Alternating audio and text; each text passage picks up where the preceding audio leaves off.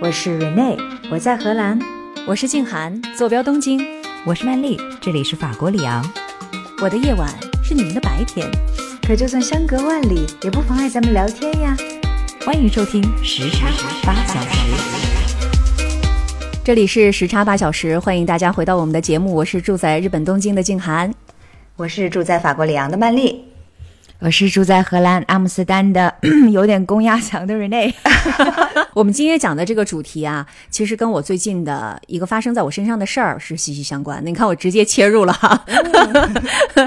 这是这样的，呃，最近呢，我儿子结束了他的三年级，我就非常感谢有两位老师，其中特别是其中一位呢是教他日本语的老师，这个老师教了他两年，而且日本语都是一对一的嘛，对他的日语的提高有非常大的帮助。你想啊，他去那个日本语教室的时候是一句不会讲，连五十音图都不会。今年上半年他已经可以做日语的演讲了，就当着所有的同学的面，所以这个日语的进步幅度跟老师的这个辛勤付出是有很大的关系的。而且呢，我儿子又是属于个性比较特别的，比如说他一不想听，他就会钻到那个桌子底下去啊，然后要求老师跟他玩游戏呀。然后他不想读的说：“老师不不行，你得给我读出来。我听可以，但我自己不能读。反正是各种奇葩的要求。但是老师就是非常非常的耐心，就想那咱们得送老师一个小礼物吧，表达一下这种内心的感激之情。”嗯，但是日本呢，其实是不能送很贵重的礼物的。我知道这一点，但是具体送什么、送多少是合适的。那么我就打电话问了一个我的这个在日本久居了二十多年的一个女朋友，她就跟我说说，基于你的情况哈，公立学校的老师，你送人贵了，人家肯定也不可能收，这样你就送人家一个小手帕。就是平时可以带在身上擦擦手的那个小手帕。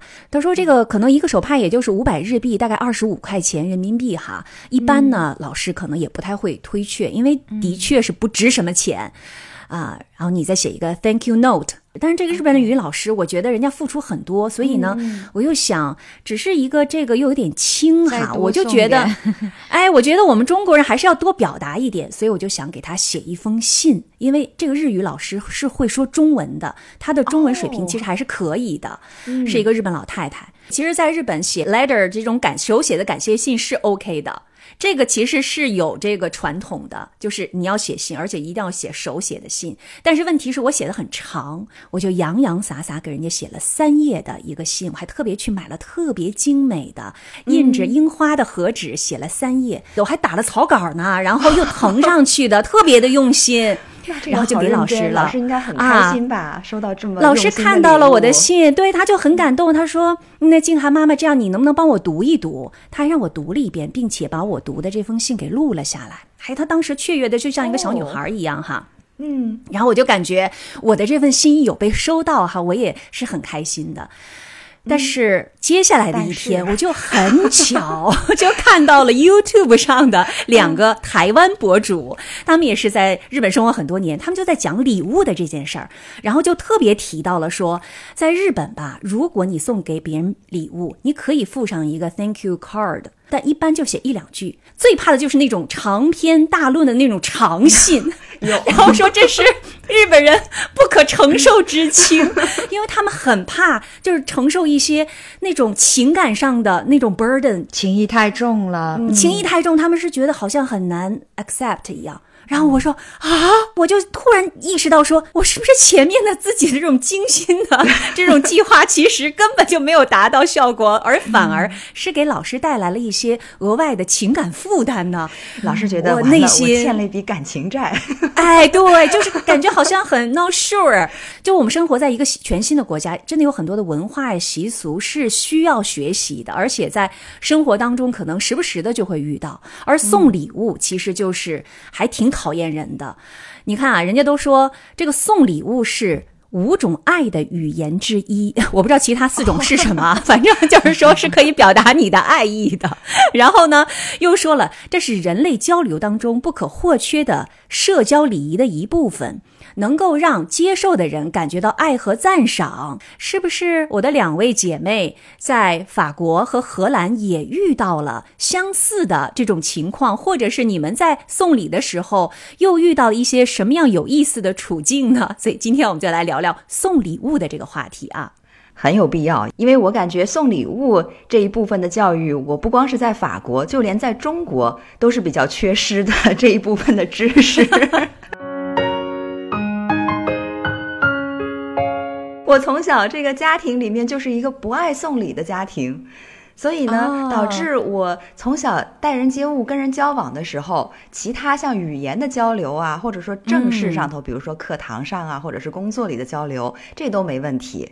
可是，一到要礼物互相交流、表达心意的时候，哎呦，这就不知道该怎么办了。你看，金涵，所以今天这期节目做的是非常有必要的，给我补上缺失的一课。不光是在法国应该怎么办，在中国该怎么办，我都得好好学一学。我觉得在中国啊，就是送礼和送礼物可能还还是不太一样的。就送礼啊，总饱含着另外的一层意思，就是好像是要托人办事儿啊，哦或者是要表达心意呀、就当然咱不能说送礼就等于贿赂哈，但是它总有另外的一层含义在里面。可不可以说目的不纯？目的很单纯的，就是托人办事儿嘛，哦就是要办成那个事儿嘛。那可是一个大学问呢。还是要披个马甲？那我们今天可能更多的还是把重点放在送礼物上面哈。嗯其实真的像曼丽说的一样，我们有的时候很多的时候学习都是来自于家庭的。那我们呢，其实到了一个异国异乡之后。没有什么家庭可以学习，对没有原生家庭的例子可以学，所以都是磕磕绊绊的走过来的。那静涵，经过了这一个实例之后，你又学习到一些真正的在日本送礼有一些什么样的规矩啊、禁忌啊，还有一些什么样的条条道道吗？哎呀，瑞内，你这个问题啊，真的是问到我的心坎里去了。其实，在日本送礼物，我是一直在学习中。我之前讲那个例子，是我以为我学到了，实际上还没到位。在日本呀，有很多的这种礼物，其实都是不合时宜的。我给大家分几个不同的类别来说一说，看看啊，这跟你们心目当中的送礼物是不是合适的，这个标准一不一致哈。首先，第一个。就是不要强迫别人接受自己的喜好，这是我看其他别的博主他们说的，我觉得很有道理。比如说在日本，你要是送人家什么舞台剧的票啊，什么书啊、哦 CD 呀、这都不合适。这在我们看来好像还是一个挺好的礼物哈。但是日本人的逻辑就是，你凭什么认为我在那个时间就有空呢？你送我一本书，那我是不是要读了之后给你一个读后感呢？你送我一 CD，你怎么能确保我就喜欢呢？等等。想太多了吧？要 哎，你看，这就是日本人，对不对？嗯这是第一个类别，就是不要强迫别人接受自己的喜好，就是以己度人。那第二个呢，就是不要送你亲手制作的东西。哎，我们还觉得新手制作的特别好，就是啊，啊，什么饼干呐、蛋糕啊，特别是围巾，你织个围巾送人家啊。当然，我说的这个是一般的朋友，不限于什么老公、老婆、男朋友、女朋友。当然，你这是表达心意不一样哈。是我说的是其他除了你家庭成员之外的这些人。嗯，还有人说他们是接到了朋友自己做的歌儿，啊就是自己写的歌，然后也送人。是专门为这个人写的歌吗？不是，就是他自己最近做的歌，然后说：“哎，我最近谱了一些歌，刻成了一张碟给你听听。这个我倒是可以理解，人家是听呢，还是听呢，还是听呢？”其实这个前提是什么呢？就是日本人不能接受特别 omoi 的礼物。什么叫 omoi 呢？就是沉重。就是在日本人眼中，他们没有办法直面特别炙热的感情，就最好不要有感情，就咱们俩不要有那么炙热的，你知道吗？就都交织在一起。比如说卡片，你给我买一个就行了，请千万不要是自制的卡片，就不要送我这种东西。嗯，啊，这是我其实之前也不是特别知道，对，这个我听了真的挺意外的。有点意外，哈。我一直以为这个手工制作是心意的体现，结果人家哎不愿意承受你过多的心意。对对对对，当然呢，还有就是一个礼物，就是他们叫不用不行的礼物。就比如说你去哪儿玩儿哈，你去京都玩儿，京都不是卖那种很多小吊饰嘛？那你回来然后送一个手机的小吊饰给同事，你会觉得哎，这个礼物也挺好的哈，还是从京都来的呢。但是同事就会觉得说，你送我一吊饰，那我是用还是不用呢？你天天都能看到我，对不对？然后我没拴在我的手机上，那啥意思？我不喜欢你这礼物呗。哎呦，就是请不要送这种不用不行的礼物。这个 你你听到了吗？他们的妹妹嘎嘎有多少？他们说要送什么呢？要送会消失的礼物。哎，就送一盒吃的。我说我对，吃完了，就吃的，哎，吃的，反正吃了就会消失嘛，你不会给别人带来负担嘛。然后还有什么？不要送那种大而不当的礼物，比如说九百九十九朵玫瑰。哎呦，我这辈子是没收到过啊！一百朵玫瑰，这要是哪个女生收到了这么多玫瑰，肯定是特别开心哈就是啊，。要是有人送我的话，我就笑纳了。对呀、但在日本，我就在想放哪儿啊？哎，瑞内说的对，其实不单是放哪儿，就是你在送的时候，你得想人家怎么把它拿回家呢？对呀、所以在日本不会送那么多玫瑰。也不会送一大捧花，除非说谁什么退休了什么哈，然后可能这个公司然后送一大束花，但是这种花儿一般都会给一个袋子，然后给的时候还说不好意思啊，这花儿太大了，或者是有一个花篮儿让你提回去。没听说过送礼跟致歉在这种情境下同时出现的。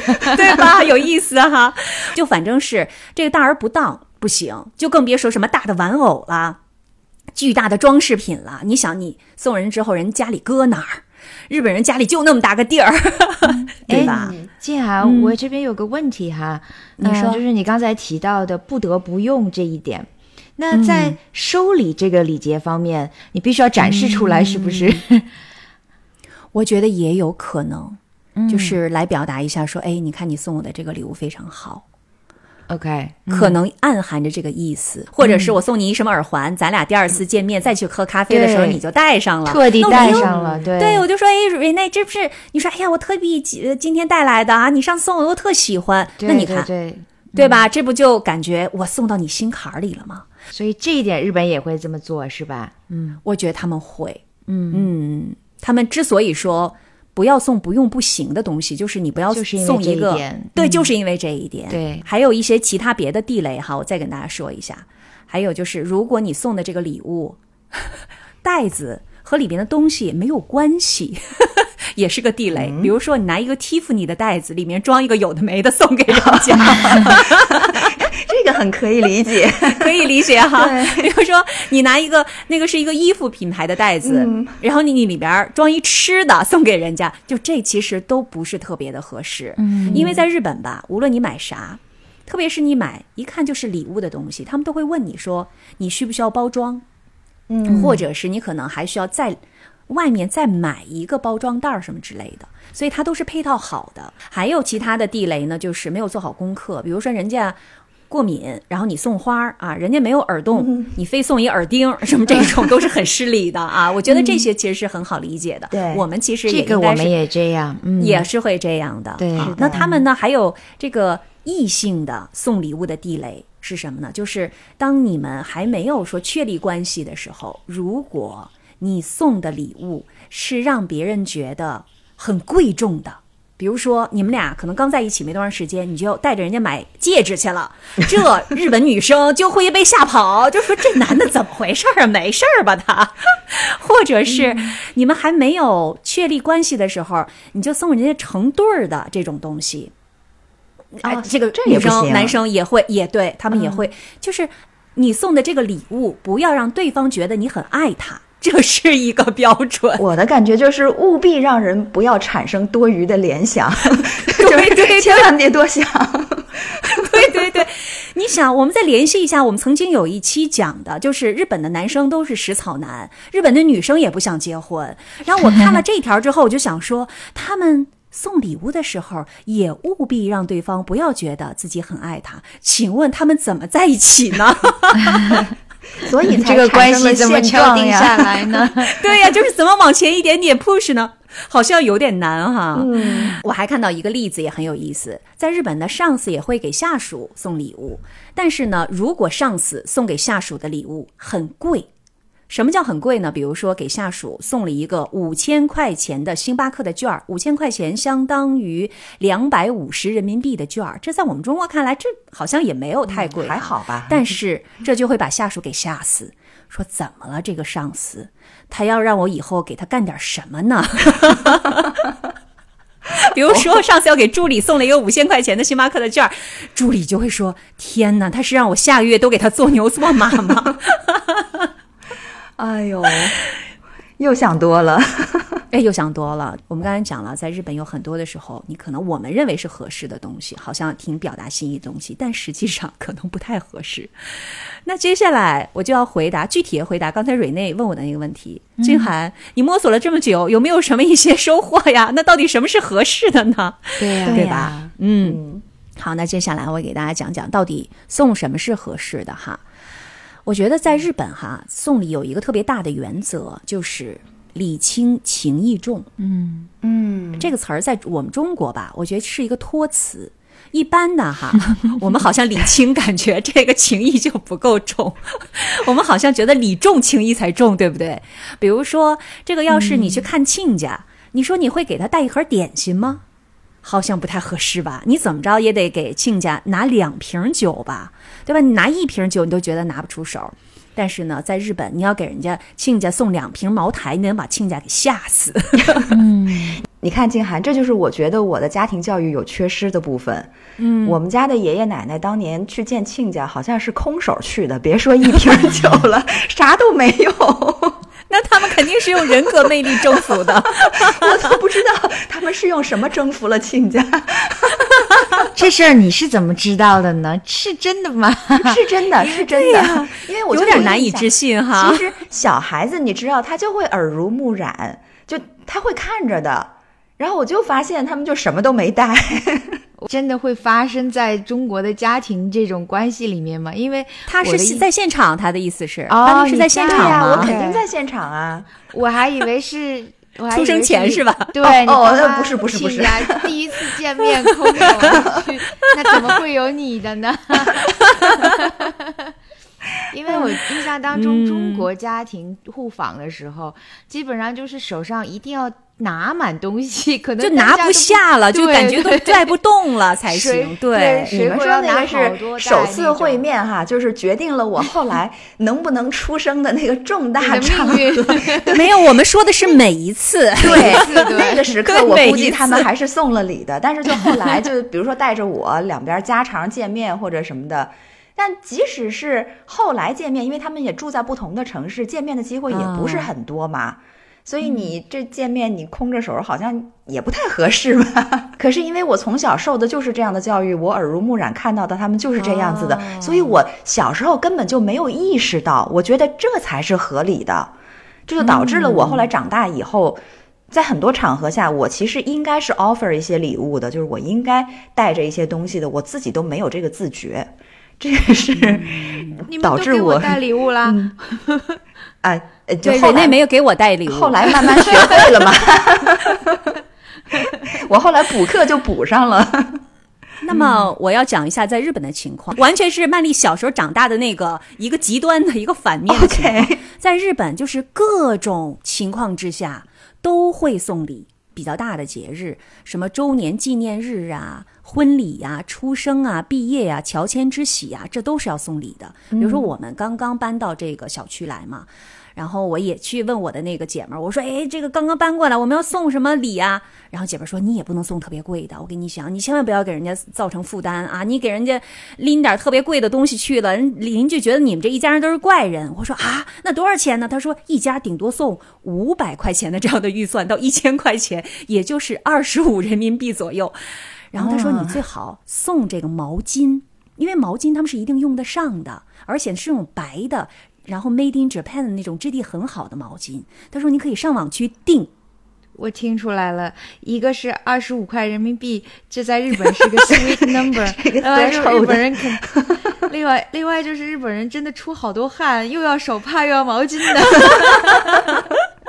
你看这些是用得到的东西，吗？哎好一点也可以这么理解，解他，们很爱干净。很爱干净。然后呢，我就去 Amazon 上去。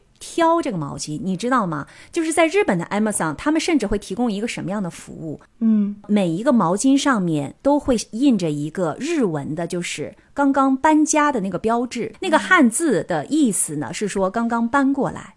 然后呢，下面会印着我们家的 last name，我们家的姓。所以你在送的时候，人家也知道哦，这是哪家搬来了。那么这个 Amazon 他们提供什么服务呢？就是会根据 order 这个人的名字的 last name，然后他就直接给你印在上面了。那个包装上面就会有你的 last name，、就是他们已经细到这种程度了定。制的那种意思了。对，但是很便宜。你想想，为什么他会做这样的定制？就是意味着一定有很多这样的要求、需求。对呀、这个不错。嗯，啊，我们再说几个例子哈，比如说情人节的时候，我们情人节的时候一般就是情人嘛，老夫老妻或者是男女朋友，或者是你追求的人，你送送礼物哈。但日本很有意思，他们女同事也会送男男性的朋友，比如说男同事巧克力，这个叫做 girl chocolate，它不是那个但是他俩之间是情侣关系吗？不是，不是啊啊，就普通朋友嗯。普通朋友，而且他们是会集资，比如说咱们这个 department 有十个女生，然后咱们这 department 有二十个男生，OK，咱们十个人可能攒一点钱，然后给他们十二十个人买点东西，买个巧克力，然后送给他们，嗯，是这样的。但是到了三月十四号的时候，白色就是白色情人节，然后就会回送。因为我老公在二月十四号的时候也收过巧克力，我说：“嘿，这有点奇怪了啊，你怎么收到了来自于女同事的巧克力呢？”他说：“嗯这个不熟啊，就是他们哪个秘书送的，每个人都有。”他说：“我们我们那个办公室每个人都有。就是男性要给女性回礼，就是从日本来的。对，那日本男人就会在三月十四号买一些什么巧克力呀、或者糖果回赠给，特别是在情人节那天给他礼物的女女性们。但是我老公好像没回赠。我说你要不要给人准备点啥？他说哎不不用了吧，也不熟。他这个人，但他也可以和他的男同事们众筹一下嘛。对对对，众筹众筹。对啊、如果有人来筹他，他应该会参与的。我对觉得。呀、就拿这个拿这个罐子已经走到门口了，哎，众筹巧克力啊，给个几块钱吧，二十五块钱，肯定得付。是是是，而且他们这个众筹特逗，这个比如说咱仨哈一块众筹，会根据咱们仨谁是更 senior，谁就付的多一些。比如说。Rene，你是更 senior level 的，我是 junior，我刚刚进公司，那你可能就出的比我多多了，哦，公平是这样子，公平是不是？是？对啊啊，我再举一个例子哈，我也是很意外的。前两天我儿子去他同学家玩儿，从早上就去了，然后中午才回来，玩的特开心。回来呢，手上还提了一袋儿，就是一个很精美的一个小袋儿，里边有各种各样的小糖果、小 cookie 什么的。我说你这哪儿来的？妈妈也没给你钱。他说没有，我们去那个谁谁谁家玩儿，走的时候那个家的妈妈每个人都发了一袋儿，每个小朋友都有。嗯，你知道吗？就是你去人家玩儿，你走的时候，人家妈妈会准备一袋零食，一袋好吃的，包装的特别精美，作为礼物，然后给你带回来。我当时真的太意外了。这在荷兰也有哎。就是真的啊嗯，小朋友之间就是这样子。如果说小朋友去到别人家的，呃，别去到别人家里玩儿，然后回来的时候，基本上都会带一些礼物回来。可能包装的没有日本人这么精美，但是也哦会就是随手就带回来，随手礼这个样子。嗯，我的逻辑是，你去人家玩，不是给人妈妈添麻烦去了吗？然后你还有什么脸给人家拿礼物回来呢？人家妈妈这一上午付出多少劳动啊，又给你们准备吃的，然后你们走了之后还得打扫卫生，你们还有脸拿东西回来？但静涵，我可以想见，当你的儿子带着同学来你家玩的时候，你不但要打扫卫生，给他们做好服务，然后临走还要给他们一袋儿一袋儿送上小礼品。是啊，我准备了多少？我花了很多心思。我心想，咱们这中国妈妈，这个我我老公看到我准备那一桌子吃的，他都惊了。他说我小时候去同学家玩，从来没有这么多好吃的。我说我们中国的好朋友就是这样的，来了咱家了，这桌子上就必须得是满的，哎，这个说的好特别对。卷呐、好卷，对不对？走的时候每人拿了一大袋走的。嗯，哎，日本人他们除了刚才我们说的这些很细节的，他们有比较重要的时间，在年中和年底的时候会交换礼物。这个年终就是大概七八月份的时候，年底就是过新年之前，然后他们就会给老师啊、同学、同事啊、商业伙伴之间交换礼物。这个其实就是表达一下，说，哎呀，您曾经挺照顾我的，是吧？您这个表达一下感激之情嘛。啊，嗯，如果是这个时候别人送你礼的话，一般是要回礼的，大概一半的价钱可以了。我说的都是日币哈。嗯，还有一个很有意思的这个情况，他们会送礼，就是他们会送那个伴手礼，叫 omiyage。我不知道你们有没有听说过。嗯，也就是说，如果谁去旅行的话，他就会买那、啊买那个伴手礼，当地的什么小吃的呀，有特色的一些呃饮食啊，就是都装包装的非常非常的好。一般我们出去玩可能会给自己或者是家里人带一点儿，但是日本人特别有意思，就是他们也会给朋友和商业伙伴买这种 omiyage。那他岂不是要买很多很多？对，是的。这旅行箱不用装别的了，全是伴手礼。哎，对的，就算是你自己的个人的休假，不是你去出差嗯，啊，你回来的时候也都会给你的同事以及你的商业伙伴哦。可能你商业伙伴根本不知道你去哪玩了，对不对？就是啊也会给他们带一点当地的小吃或者产品，或甚至是比如说买点酒啊什么的回来啊。OK，来送。这个是一个非常非常普遍的一个现象，那就更别说什么这个结婚的时候啊，然后什么葬礼啊，什么就就更需要了。哦，对，有一点跟我们挺像的，就是他们结婚的时候不送礼物，他们直接送钱。嗯，而且哦他们一定送单数的钱，不送双数的钱，这点跟我们不一样。单数的钱九百九十九块，曼丽，曼丽又开始出现了，从来没有送过礼的一种。请原谅我的无知。在中国，你能送人家八百，你不能送七百呀，你得是个双数啊。曼丽真的？吗？我不知道哎。对呀这个我也不知道。不过你说七知道吗百块钱，我是觉得有点不太对。可是你说五百，我觉得没毛病。就一般我们都要送双数嘛。OK 就是比如说你送人家什么东西，你肯定要是好事成双嘛。啊，嗯，那但是在日本呢，嗯就不能送双数。日本是这样的，他们有一个习俗，就如果这个 number 是可以被 evenly 就是 divide into two 的话，特别是在婚礼的时候，就感觉这两人是可以 split，哦，就是可能会分开。哦，所以不是这个逻辑。嗯对，不能送这个偶数，只能送奇数。那一般就是送一万、三万日币，他们一般就是送三万日币，三万日币就相当于一千五百块钱。然后前两天也是我我老公的一个好朋友，就邀请我们。就是邀请他带着全家，然后去参加婚礼。然后我说：“你能自己去，我们不去吗？”我老公说：“为什么呀？”我说：“咱们能不能少给点钱？因为如果你自己去，可能给三万就够了，我们全家去可能就得给七万块钱，因为你知道吗？算人头，嗯，算人头，因为一般的日本的婚礼是按照位来准备餐食的，所以如果你一家去也准备三万块钱，这是很拿不出手的一个事儿。对然后我老公看了看我说。好的，所以他就自己去了。我说多喝点儿啊，对，这在荷兰也会这样，是不送出？去的礼数跟你去的人头是相关的。对，而且还有一点就是，这个婚礼的时候送的礼金的多少也跟你们俩的关系相关。如果是家里人，你就要给的更多。而且还特别有逗的一点就是，如果婚礼的时候的那个信封啊，他们特别特别的漂亮，因为他们不是什么都过度包装嘛，所以每一个信封对应多少钱是不一样的。比如说我去买那个信封的时候，它底下就有一行字儿说，这个信封。是专门装七万块钱以上的，就是特别华丽，你知道吗？所以等于是对方收到了你的信封，就大约知道了里面的钱数是在什么位数以上了。是的，就你不能买一个特别豪华的信封，最后你里边装了一万日币，这个不行。哎，这还真的不能买错了，不然洋相出大了。对，有一个建议的金额，就是如果你里边要塞很多钱，请你也不要放在一个特别小气的信封里面，那信封也挺贵呢，那一个大信封也一千多日币呢，一千多也是五十多人民币呢。我我买信封的时候，心里都在滴血，我说至于的吗？买个信封就一次性的，我能给对糊一个吗？我刚想问你，就是装七万日元以上的这个信封，跟三万块钱的这个信封，他们俩的价格是不是也差别挺大的呀？差别非常的大。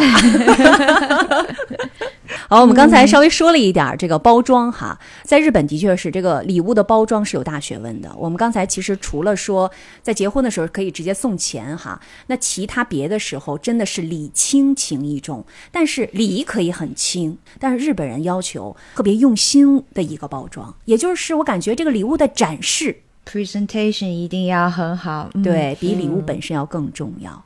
所以我真的是觉得是可以说是过度包装。我要它也是一个很好的一个仪式感哈。我们收到了一个礼物，然后一层层打开，然后觉得哦，好用心的那种感觉，也是觉得自己有被好好的对待。嗯，好，嗯，我最后要其实要说一点，在日本很奇特的，就是咱们刚才不是说了吗？他们会送一些礼轻情意重的一些东西哈，但是他们会送昂贵的水果当礼物。就这你们听过吗？昂贵的水果，嗯那水果能贵成什么样呢？哎，曼丽，嗯，你这个问题提的非常好。又就是凸显了我的无知是吗？不，这之前我也是无知的。就这个水果是吧？进口水果能贵到什么程度？你也不至于的说你就送一个水果哈，送一个。哎，对呀在日本，我给你举一个例子哈，就是高端的日本的芒果，它的售价可以达到一个哦二百五十美元左右。啊，啊，你们俩，你们俩吓坏了。喂，所以我说是昂凭什么这么贵？我所以我说是昂贵的水果，啊就是一个芒果呀。我其实一开始也就说，怎么这么一个就会这么贵？它凭什么这么贵，对不对？对呀，因为它的味道真的非常好。那为什么价格这么贵呢？这个问题的答案我也去探究了一下，就是它在种植的过程当中，听过交响乐，哎，还要给对芒果也摸一摸吗？按摩一下。我跟你讲更过分，就是首先它的外观必须看起来是非常完美的，有合适的形状，味道也好极了。嗯啊，而且这些你想达到这些标准，你那些大公司、大产业链是实现不了的。一般都是不同地区的一些私人的农民，他们通过严格的监控种植条件来实现的。举一个例子哈，一些种植过程就包括什么呢？用刷子手工给这个花朵授粉，嗯哦，然后每一个果实配备一顶帽子，嗯这样它就不会被晒伤。然后每一个枝条或者蔓藤只种植一个果实，以集中和确保这个果实的营养。你了解的这么清楚，看来吃过两百五美五十美元的这个芒果，奇怪呀，他凭什么对吧？就像你俩在说啊。而且为什么日本人会选择送这么贵的水果呢？是因为季节在日本文化当中具有很大的一个分量。季节、就是 season，、日本人就是喜欢以各种形式来表现一年当中不同的时期。你看，水果就是一个很好的一个表现嘛，它具有很强的季节性，然后能够体验到这个季节的颜色呀、气味啊、味道啊。啊，所以说我这个芒果还不能做这个反季的，就必须得是芒果上市的时候，我才能送这个当礼物。哎，曼丽说的这个很对，因为我们一般在国内买的那些很贵的水果是反季节性的，对呀、因为它少。对呀、我们就说现在所以市面上呢没有，但是你能给我弄一个来，我觉得很好。结果不是对，结果在日本的话，就是说，你看这都过季了，你还给我送一个这个，哎，比如说我们现在当下就是吃草莓的季节，是是是那草莓的价格可是千差万别呀。嗯，我一般去也就是去超市买一点平价的草莓，那也其实很贵了。有意思。哎呀，关于日本的呃这个礼物的事儿哈，让我们大开眼界哈，也大跌眼镜儿。我们都纷纷的说啊哈。有些部分确实是。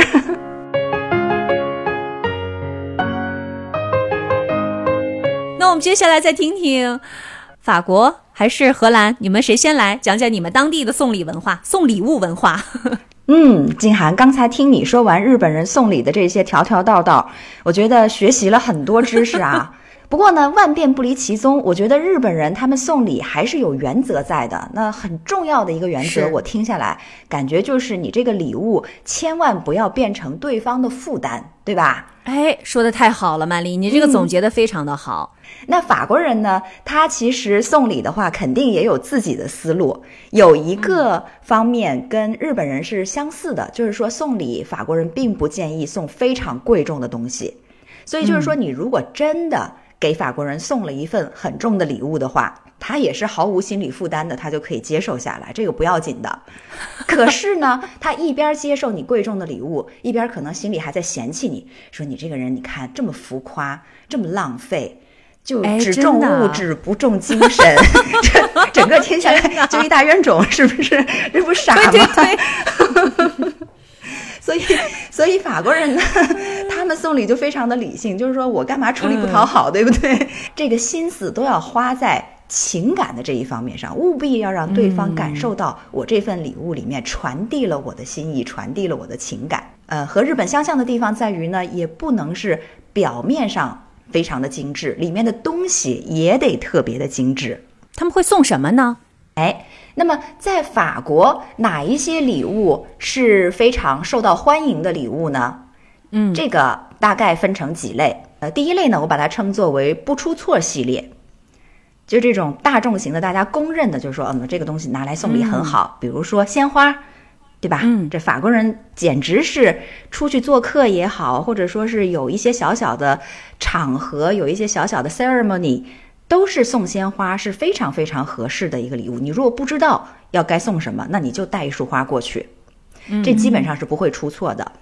那如果是逢年过节的时候呢，像蜡烛啊、香水啊、书籍呀、这个好像和日本不太一样哈。嗯，还有一些水晶制品，比如说是这个花瓶摆设啊这一类的东西，也都是属于不出错系列，在法国是很受欢迎的。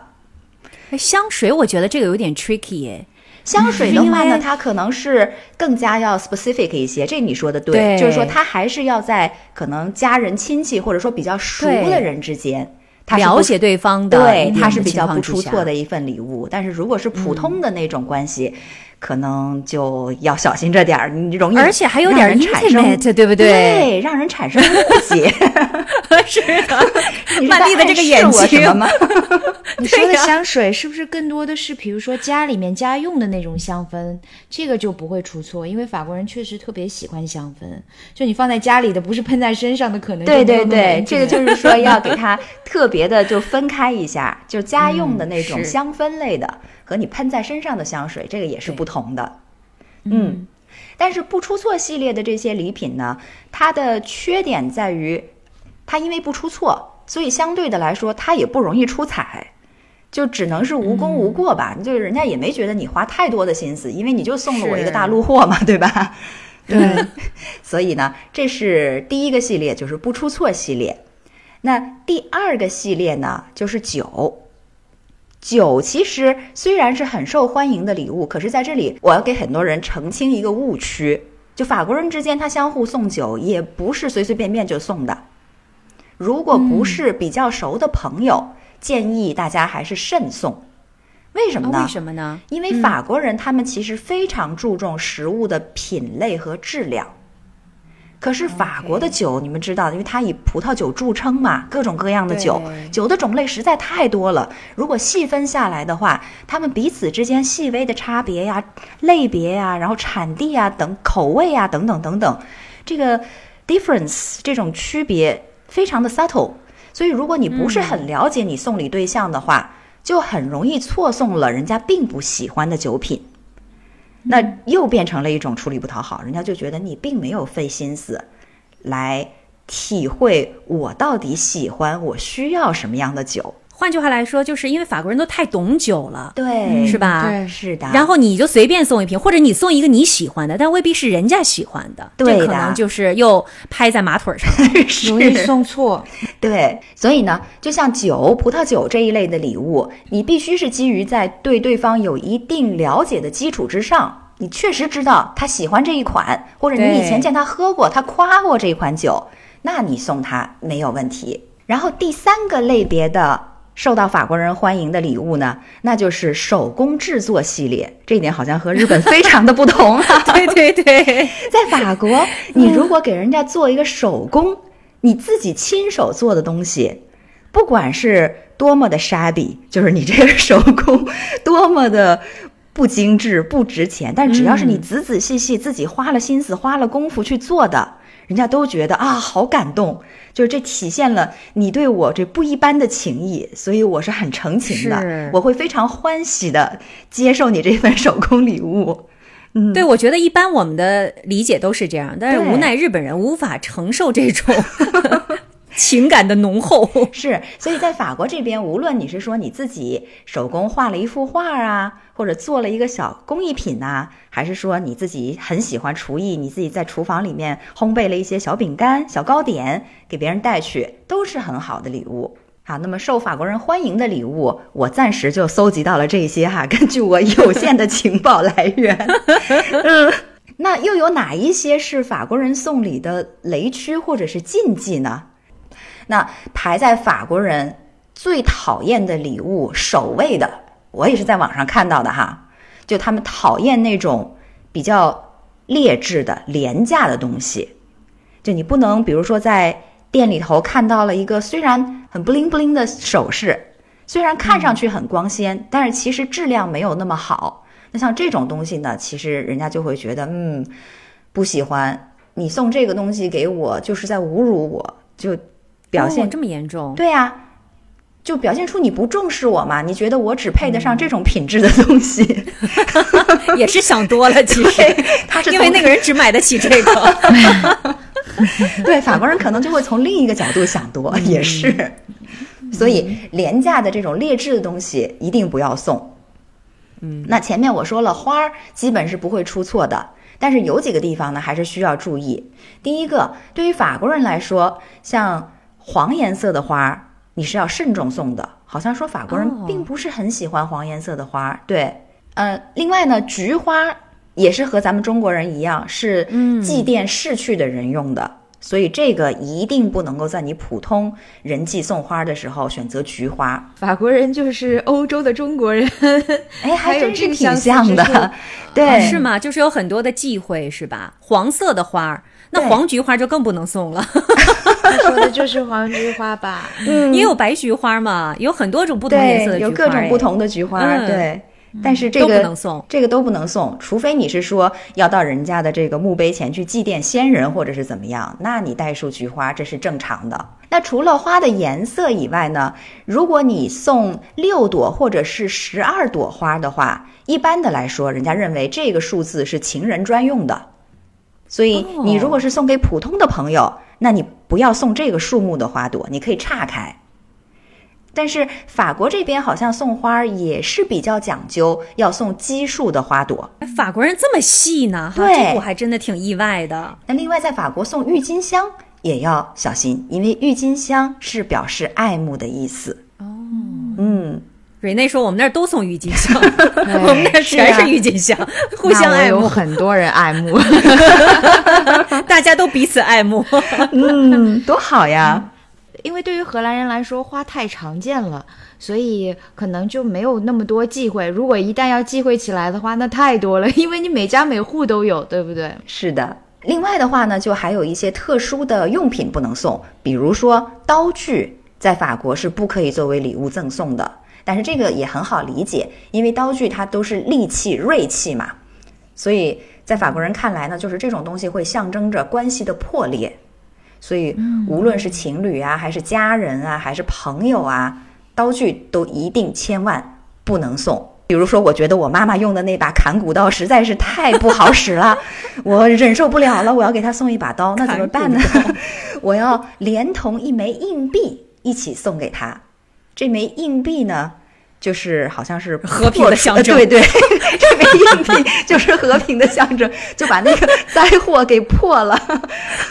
OK OK，这就是法国人有趣的一点小迷信 啊，真有意思。哎呀，曼丽，我有个问题要问你哈，嗯，因为法国一说到法国，你看我们就会想到奢侈品。我们上一次讲过了，说这个奢侈品是不是智商税？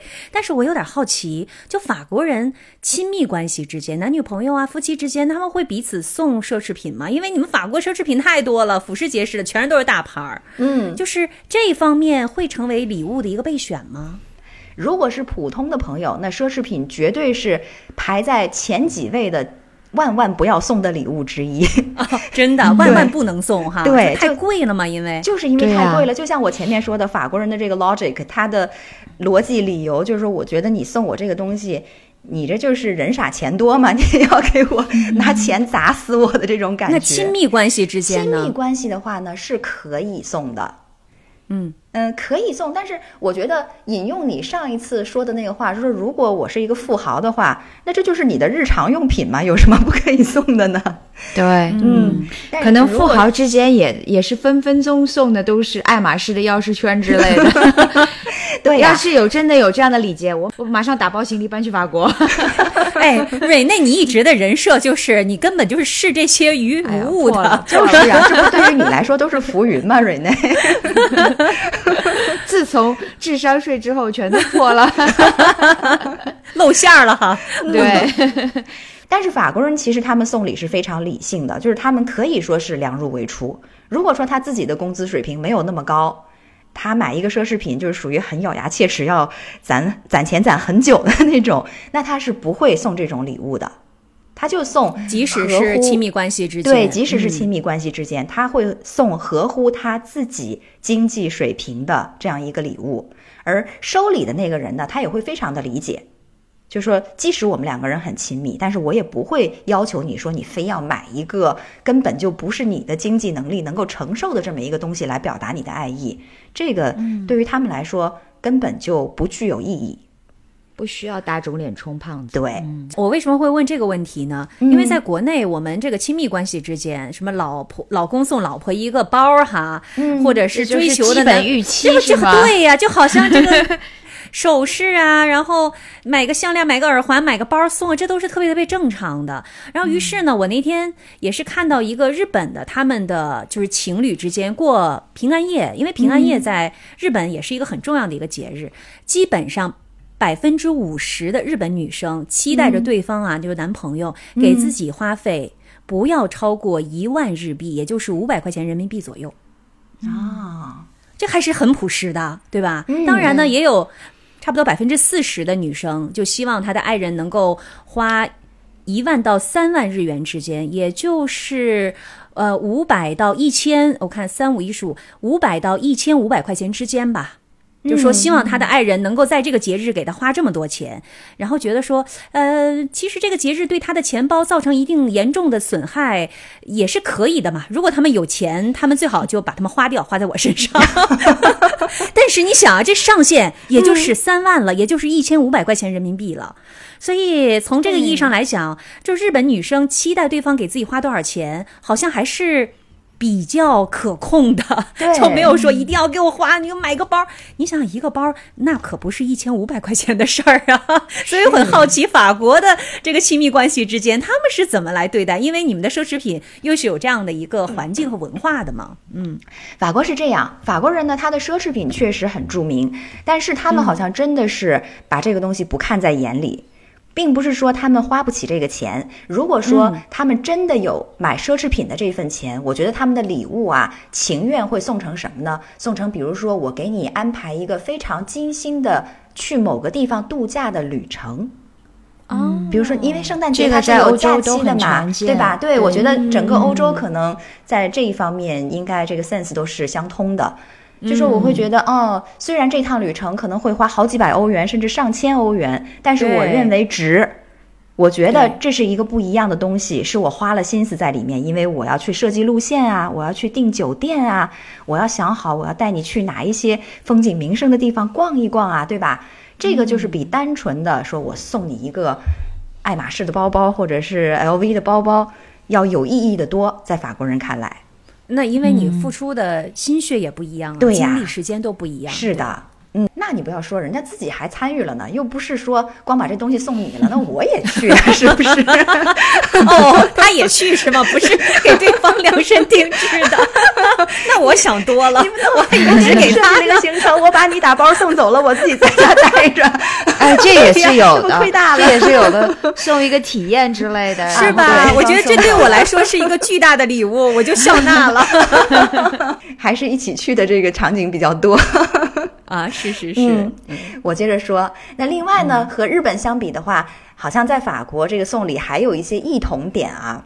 比如说，在法国你送礼物，当然也需要包装好。这包装好是什么意思呢？就是说我不能让你从外表上一眼看过去就知道你送我的是个什么东西，就还是要遮挡一下。哦可是呢，包装纸其实并不是很讲究，所以就白纸糊上也行。哎，对，真的是这个意思。就比如说哇，塞，我看到网上他们有人建议，就说你家里头有这种花花绿绿的杂志，就你反正已经看完了，哦但是也很新，对对吧？挺漂亮的，那你就撕下来，然后拿来包上你的礼物。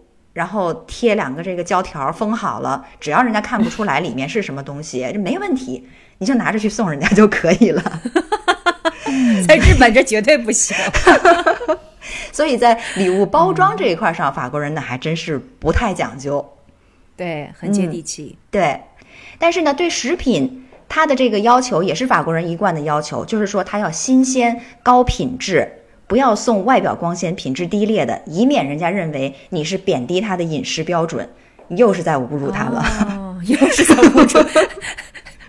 这个法国人很喜欢 take it personal，有在侮辱我吗？法国人就是带着这，他一向就是说觉得我这个品味是不容你质疑的，哦对对对你一定要彰显出不光是你的品味，主要是要彰显出我的品味。我的品味。你今儿带这个酒，带的这个小吃是什么意思？我就是这个 level 吗？是。关于法国的礼物，好像我了解到的基本上就是这些。那最后还有一条要提醒大家的，不过我觉得可能这在日本、在荷兰可能也通用哈，就是说你如果送人是礼物的话，一定要把标签儿撕掉。这个商店的售货员一般他在卖的时候，对他都会问你说：“这是你要送人的吗？”如果你是说送人的，他甚至会单独给你开具一张没有金额的小票，就是你既要把这个小票附在礼品袋里头，让人家知道说，对吧？你这是一份心意，你专门给他买的，但是呢又没有金额，就出于礼仪，而且它还方便退换是吧？它可以退票对拿这个小票。是的，嗯对，嗯，主要是用于方便退换，主要是方便退，其实 退退钱，退成现金，对不对？就变相的送钱是吧？对，这个我待会儿会讲到，荷兰这边也会有这种呃礼物发票，就所谓的 gift receipt。但其实啊，你刚才说一定会把标签给撕价，就是价格标签给撕掉，荷兰还未必呢。哦，真的啊。对，法国这边是一定要撕掉的，就是法国人啊，他如果给你送礼物，最好是能够讲出一个道理来。比如说，我送给了你一本书，我还要告诉你说为什么我觉得这本书送给你，我觉得是合适的。那比如说，我的朋友们，他们就送给过我一本书，然后这本书好像是关于中国的。那那他就我也很有收到过对呀、那他就很有道理啊。他说：“我觉得你是中国人，所以这本关于中国文化的书，你肯定是感兴趣的。虽然我并不一定真的感兴趣啊。哎我收到过一本书，范例叫《One Child Policy》。哎呀，天哪！你们不用，我心里想哈，就这事儿我知道，你不用送一本这个书，专门让我了解。嗯，再就是 One Child Policy in China。嗯，送书这事儿是挺好玩的。我记得我我之前听过洪晃在他的这个播客节目里面有提到过，说他七八十年代的时候去美国留学，他那小孩儿嘛送了一本毛选给美国家里，所以这是你们的反向思维。对对对应该接受一下中国的教育。你们应该学习一下毛选。干得好。送书是挺好玩的一件事情。对，那法国人的家庭之间会送礼物吗？家庭之间也会送啊夫妻之间会送礼物吗？也会送是吧？也会送，对。然后在法国呢，可能比较大的就是那一些节日，圣诞节是肯定的啦，还有复活节。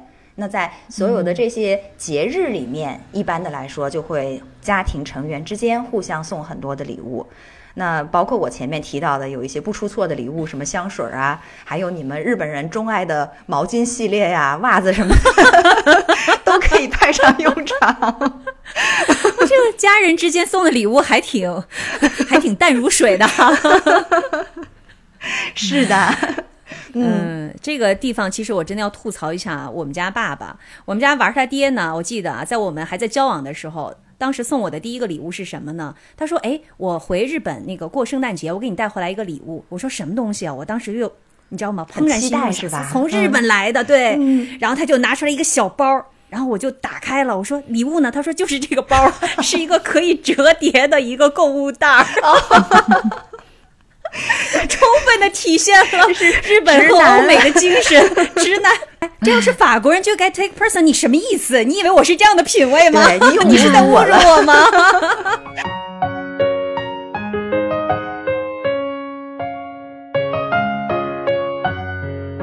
那好，接下来哦请瑞内来介绍一下没有任何禁忌的荷兰人是怎么送礼的。好，很多趴关于送礼的这些小的道道啊，门门道道，我发现都挺像的，在荷兰这边。比如说，荷兰的最基本的原则也是礼轻情意重，这是不是礼轻情意重是一个普世的原则呢？现在听下来，在这三个国家都是这样。也就是说，我这边也很少看到有人送很贵重的礼物，但是送礼物的情形呢？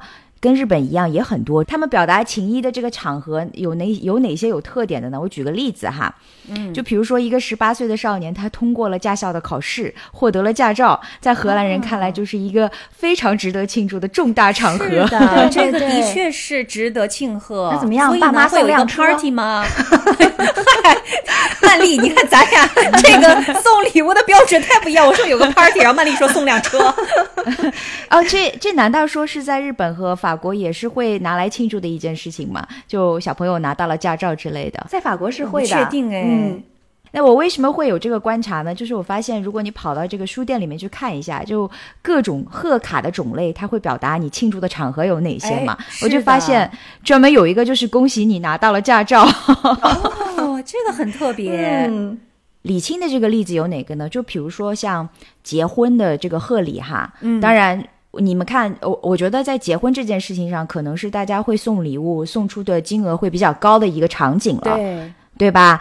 但是在这边呢，即使是结婚的贺礼，荷兰人也不会送的很贵。在荷兰这边，基本上数额就是在三位数的这个下半区徘徊，而且 还是五百人民币左右吗？欧元，欧元三百，比如说一百多欧元、两百多欧元，就不会送超过这个价格。嗯，然后刚才曼丽也已经提到了哈，呃，就是在西方送礼比较常见的一个情况，就是人们会把发票或者收据啊，连同礼物一并送上。嗯，也会提供说这个凭据上面不出具价格的这样的一种呃 gift receipt。嗯，但是我发现，就我的观察，就是荷兰人这边有很多人在送礼的时候，他们也并不介意对方知晓礼物的价值是多少，所以他们也不会刻意的去隐去商品的这个价格。从价钱的这个维度上来说，一般朋友之间会送多少价值的东西呢？算是正常的。我觉得这个价位的话，一般控制在五十欧元以下，就五十欧元已经是一个很高的上限了。但基本上二三十块钱、二十五块钱、二 十二十五欧元就绕不过这二十五块钱了，是一个比较合适的价格。嗯，二十五块钱，二十五块钱大概能买什么东西在？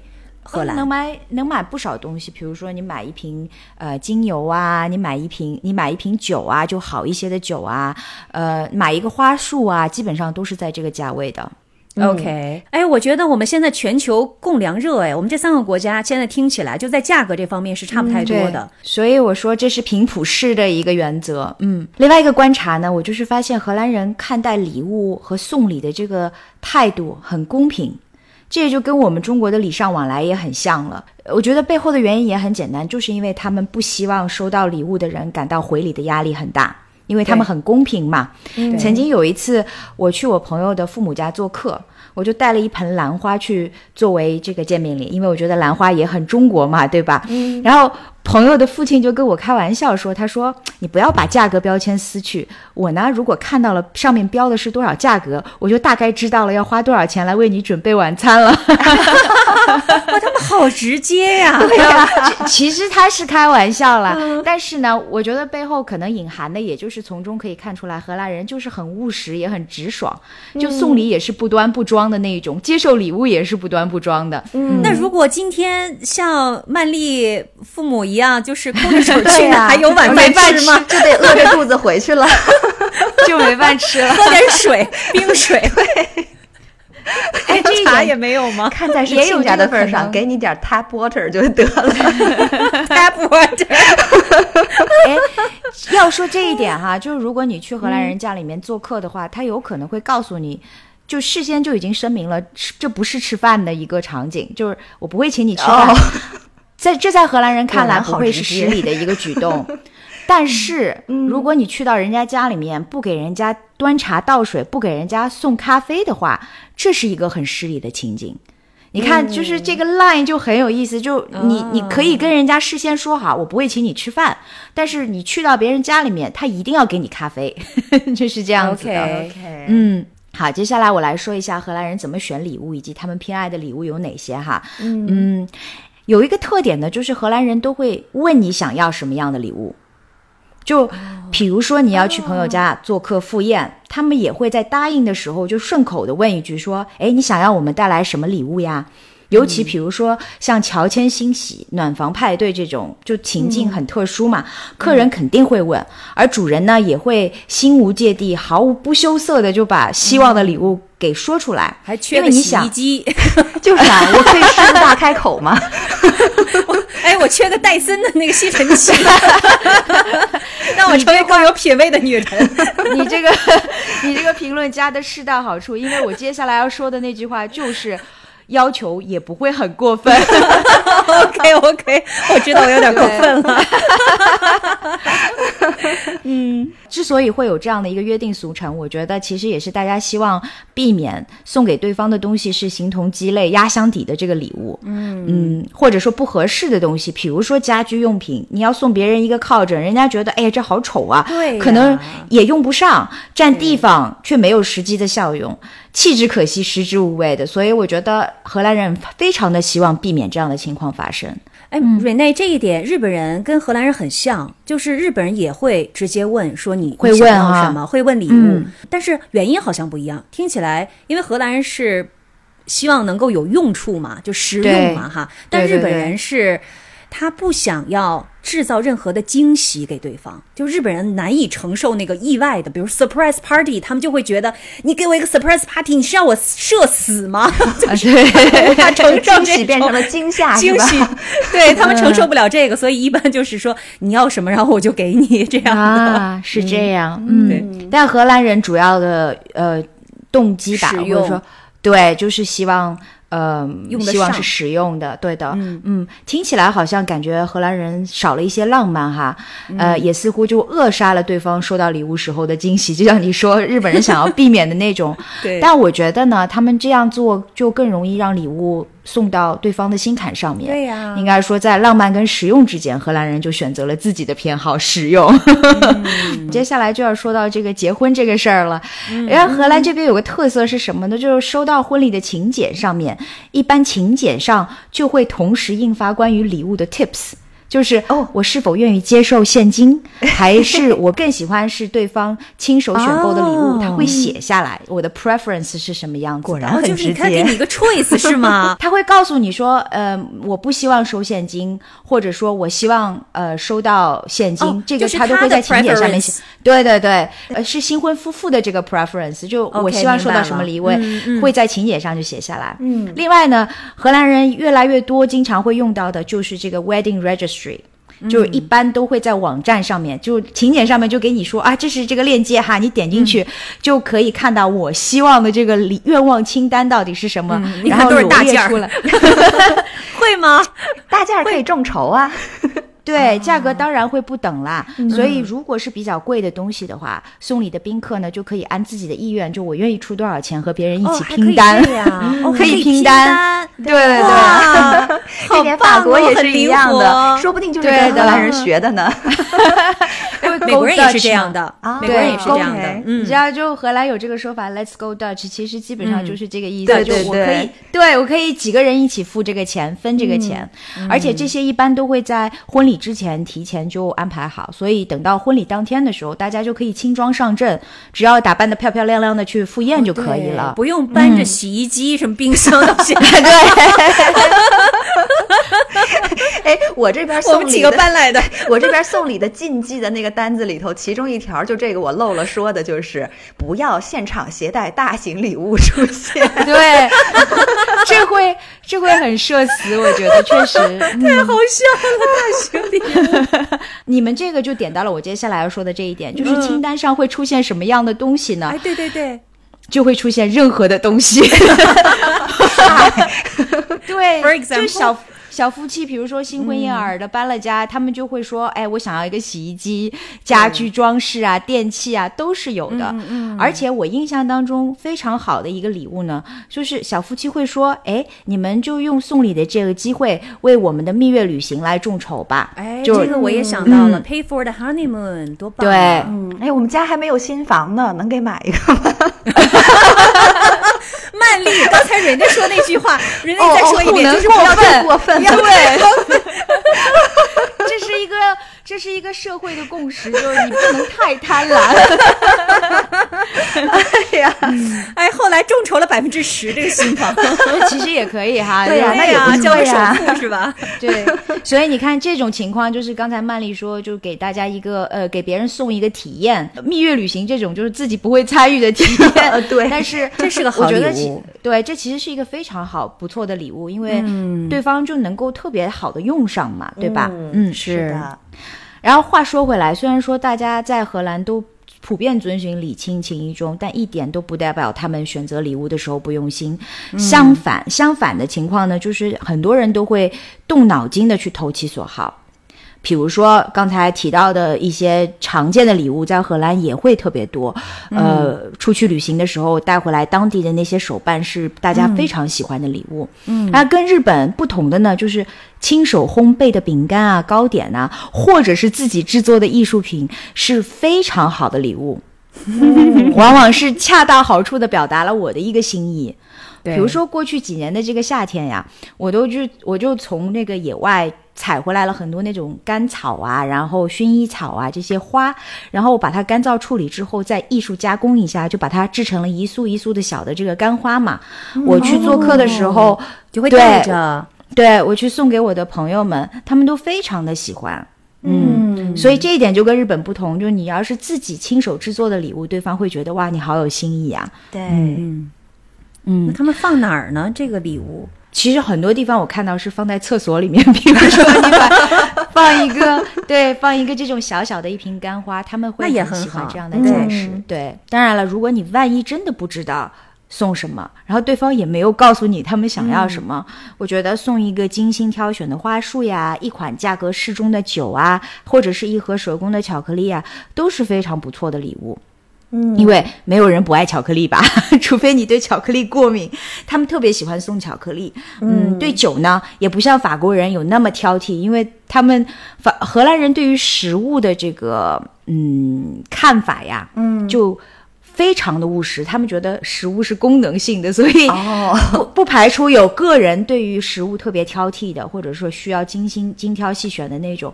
但是绝大多数的荷兰人，如果你去人家家做客，或者说是生日啊什么的场景，你送人家一瓶酒，这是非常非常常见的一个礼物。不会觉得是在侮辱他。不会，完全 不会有这方面 多一层的解读。对对对嗯。OK，此外呢，荷兰人还有一个比较特有的送礼的情境，就是在呃传统节日很集中的十二月份。嗯呃，我之前也介绍过，荷兰有一个特别大的一个节日，叫做圣尼古拉斯节嘛，对这应该是荷兰最大的一个节日。就是那个瘦瘦的那个圣诞老人，对对对，高高的、瘦瘦的圣诞瘦瘦的，老人然后坐着船是吧？那个，嗯，对，蒸汽船。那这个节日虽然最开心的肯定是小朋友，但其实这也是一个全家团聚送礼物的这样的一个情境了嘛。嗯，一般来讲呢，呃，这边非常经常出现的送礼模式就是大家很熟悉的。呃，Secret Santa 就是神秘圣诞老人的那种游戏，他们也叫 Secret Santa，就是在一个团体里面，每一个成员都匿名的为另外一位成员去准备一份礼物。那这个团体呢，就可以是一家人啊，也可以是同事，也可以是一帮朋友等等，就大家会聚在一起，而谁为谁买礼物呢，基本上都是通过抽签的方式来决定的。这个礼物大家还会在抽签的时候写明白，就是说你这个价格不能超过，比如说二十欧元，就会给大家一个 budget，嗯。然后当天晚上呢，大家就会聚在一起，各自打开收到的神秘礼物。捎带着收到的，除了这个神秘礼物之外呢，还有每个人都必须创作编写一首打油诗。哎，真的啊 跟礼物相关的打油诗吗？还是呃，这个诗呢是需要有韵脚、有寓意。最好的情况呢是需要把这个送礼的对象给量身定制的写进诗，里面。藏头诗是吧？对，就得把这个赵曼丽 我在藏在里面，哇，太厉害了！这个要求有点高。对个性特点什么的要把它写进去。嗯你听着好像要求很高哈，啊但是在荷兰这边，因为每年到了这个季节，写诗的需求量就会很高嘛，因为有很多这样的派对。对对对，啊，所以你知道荷兰这边有一个专有很多专门的网站，你只要输入关键词，它就会特殊的给你生成一首诗。哎，那是不是搞到最后就变成了十二星座那种？就是说说谁你都像，你是这个也有这个可能性，对对，但是有很多词就会很高频的出现，确实是这样子，对嗯。而且刚才我不是说，呃，荷兰人很爱巧克力嘛，在这个季节送的很多的一个礼物，就是一个字母形状的巧克力。因为它是 Sinterklaas 圣尼古拉斯节，所以基本上你都会收到一个 S 打头的这样的一个对，嗯，但有时候有些公司也会很特别的为你安排，比如说你的名字的首字母，嗯，这是一个非常精心准备的礼物。挺可爱的。接下来呢，我要说一下就是这边的一些小特点哈。嗯，你比如说我们在中国收到礼物的礼节是什么样子的？是不是就是拿到包装礼物表示感谢，放起来，是不是这样子的？对。现在可能会有一些演变，对，但是以前真的传统来说是不打开的，打开是失礼，而且还有推呀、别别别别，啊，对对对对，太客气了，要拒绝几次，对把你的衣服撕巴成那样。要推让一下，对对对然后要等到客人走了以后才会打开礼物。但是在荷兰，约定俗成的礼节就是你一定要当着对方的面拆开精美的包装，一层一层的，也会很很精美，然后取出礼物，然后在手里还要把玩一下，表达出这种无尽的溢美之词。注意表情管理，即使不喜欢，对还要并不能表达出出来点一二三四五，说到底这礼物哪儿好？哎，对这个我还真的发现有不同的表达。有些人可能因为荷兰人很直嘛，他可能不喜欢，他也会说一些。真的吗？对，就有对点他会说尴尬了一些。但是重点是你要当场给反馈，就是这个意思。It sucks。倒也没有那么直接啦。他们觉得，如果你收到礼物却不打开，其实更多的是表达出来你对送礼者没有那么的感谢，或者说你送到你接收到礼物没有那么兴奋，嗯对，反而会让对方觉得可以索然无理解这。一点，法国也是一样的。做的比较彻底的呢，就是荷兰人收到礼物，比如说你收到一个东西是需要试用一下的、试穿一下的，他们也会马上换上。啊，这个我刚才其实想问来着，你送人一裙子，他马上就去卫生间换上了。我碰到过这样的情况，就是生日礼物嘛，对方就拿着这个，真的就是马上换上了。然后，即使如果当时没有因为任何的原因哈，没有直接的给反馈，也是可能出现的嘛。嗯，然后会怎么样呢？他们会在事后，比如说你呃人们走了以后，他会马上呢就跟礼物一起拍一张合照，啊，然后发给送礼物的人来表示感谢。嗯嗯，那这也个还会给给你回礼吗？因为送礼的这个场景很多，所以其实人交往来来往往的，肯定就会有回礼的这个情境了。嗯，嗯，但凡你想考个驾照呀，呃，搬个家呀，结婚啊，这些都是都已经是大事件了。但平常就小事儿也都会送礼，所以都很普通，价格不高，但是次数就很多。OK，嗯，另外一个有特色的习俗就是过生日。你看啊，一般我们在中国，比如说如果有人过生日的话，大家可能会参加派对的时候就给寿星送一个蛋糕。对，但是在荷兰这边，这个习俗是反过来的，寿星在生日当天要请大家吃蛋糕。比如说，你需要带你需要带蛋糕到办公室里面，也许也不是蛋糕，样的，嗯，对，也可以带其他的甜品去到办公室。而且，如果你买的是蛋糕，基本上一个也是不够的嘛。所以我曾经就有过生日的当天，驮着两个大蛋糕去到办公室里面。那他们会送礼物给你吗？不会还是就吃完蛋糕就行了，一抹嘴 Happy Birthday，然后走了。对，跟同事之间不会，真的就是一抹嘴，吃完蛋糕就走人了。就不能体现你们的公平原则呀。对呀、哎，这不一样的地方就是，如果你开的是、你要你要开一个生日派对的话，大家就会带礼物。但是如果你是、对，如果你只是比如说过生日，你也没有排队，你今天还是要上班，所以那个过生日的就要请大家吃蛋糕。OK，而且我发现，就每一次在办公室里面看到蛋糕，基本上大家也都能知道，就是。这个人是从什么档次的 bakery 买来的这个蛋糕，还会暗搓搓的比较一下。哎，真的，你妈别走了还要去 judge 人家的这个 level 怎么样，这个 bakery 好不好？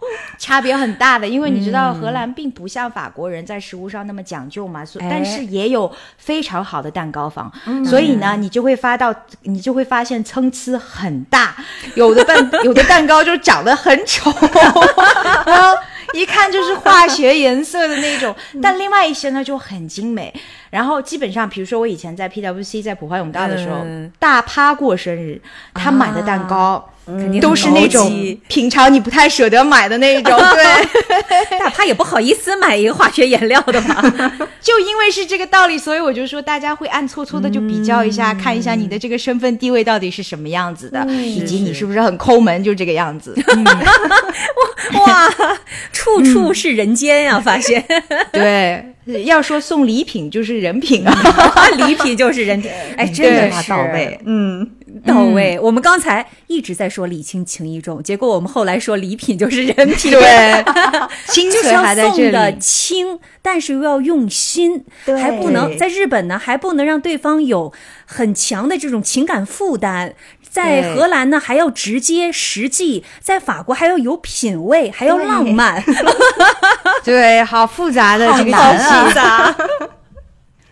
最后呢，我想指出的就是，静涵给我们出这个题目的时候，其中有个问题就是说，在送礼方面有没有一些当地人的禁忌哈？对然后我百思不得其解，问了几乎所有我认识的荷兰人，他都告诉我说没有啊。我们没有禁忌啊，我们送什么都可以，送什么也都不会被认为失礼。然后我们最关键的就是为了避免不送到点子上，千万一定要先问一下别人想要收什么礼物。然后我就发现啊，哎，这这跟荷兰人一贯的这个呃这种他们的社会的这个习俗也好，他们的这个性格特点也好，非常的吻合。嗯，就是他们这个民族啊，就是从骨子里面透出来的朴素。务实和公平，在送礼这方面就得到了很好的体现。嗯，是的，我觉得之所以没有禁忌，是因为你问了对方想要的东西，你就送了，所以怎么会有禁忌呢？因为那是他想要的呀。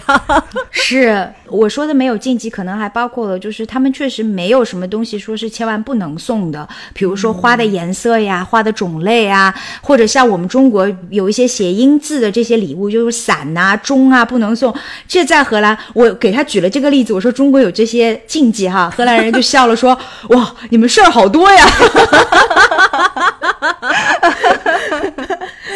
大兄弟 笑话咱们，就觉得咱事儿太多。你把日本人的事儿跟他们讲讲，他们就知道中国人其实还可以。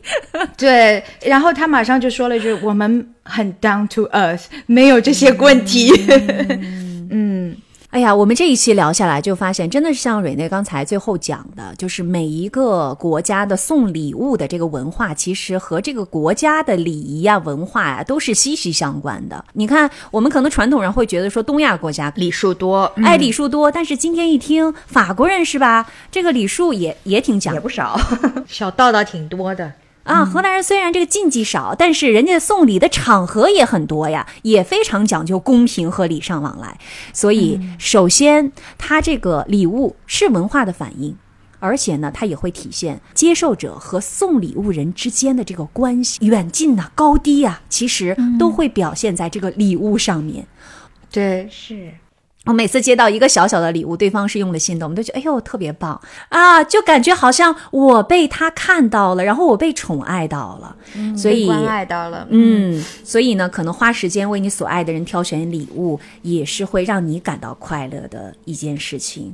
也希望我们这期节目可以给到你启发，也许今天你就可以挑选一个礼物送给你在乎的人，让他感受到你对他的这份爱。其实啊，我觉得真的不需要等到一个什么样的节日，就随便找一个借口你。说的没错，我非常同意金涵，因为我收到过最好的一份礼物，就是我的一个朋友告诉我说，今天我路过了一个书摊，我看到这本书想到了你，所以我买给你了。哦、嗯 s o sweet。所以就是在任何的场合，只要是想到对方，这份礼物都是非常美好的。是的，所以说出自真心的礼物才是最好的礼物。就像法国人说的，礼品最好里面要包含温度，那么浪漫呢，也就意味在其中了。好了，我们这期节目就是这样啦。谢谢曼丽和蕊内，也要谢谢各位我们听友的收听。如果你要加入我们的听友群的话，请大家在我们每一期介绍的最上面找到我们的一个微信号，然后加入，注明听众听友，你我们的小助理就会把你拉到我们的听友群里面了，我们就可以进行无时差的沟通啊。是的，随时欢迎大家。我们这期节目就是这样，感谢各位的收听，我是住在日本东京的静涵，我是住在法国里昂的曼丽，我是住在荷兰阿姆斯特丹的 Rene，我们下一期同一时间再见，拜拜。拜拜。大家再见喽。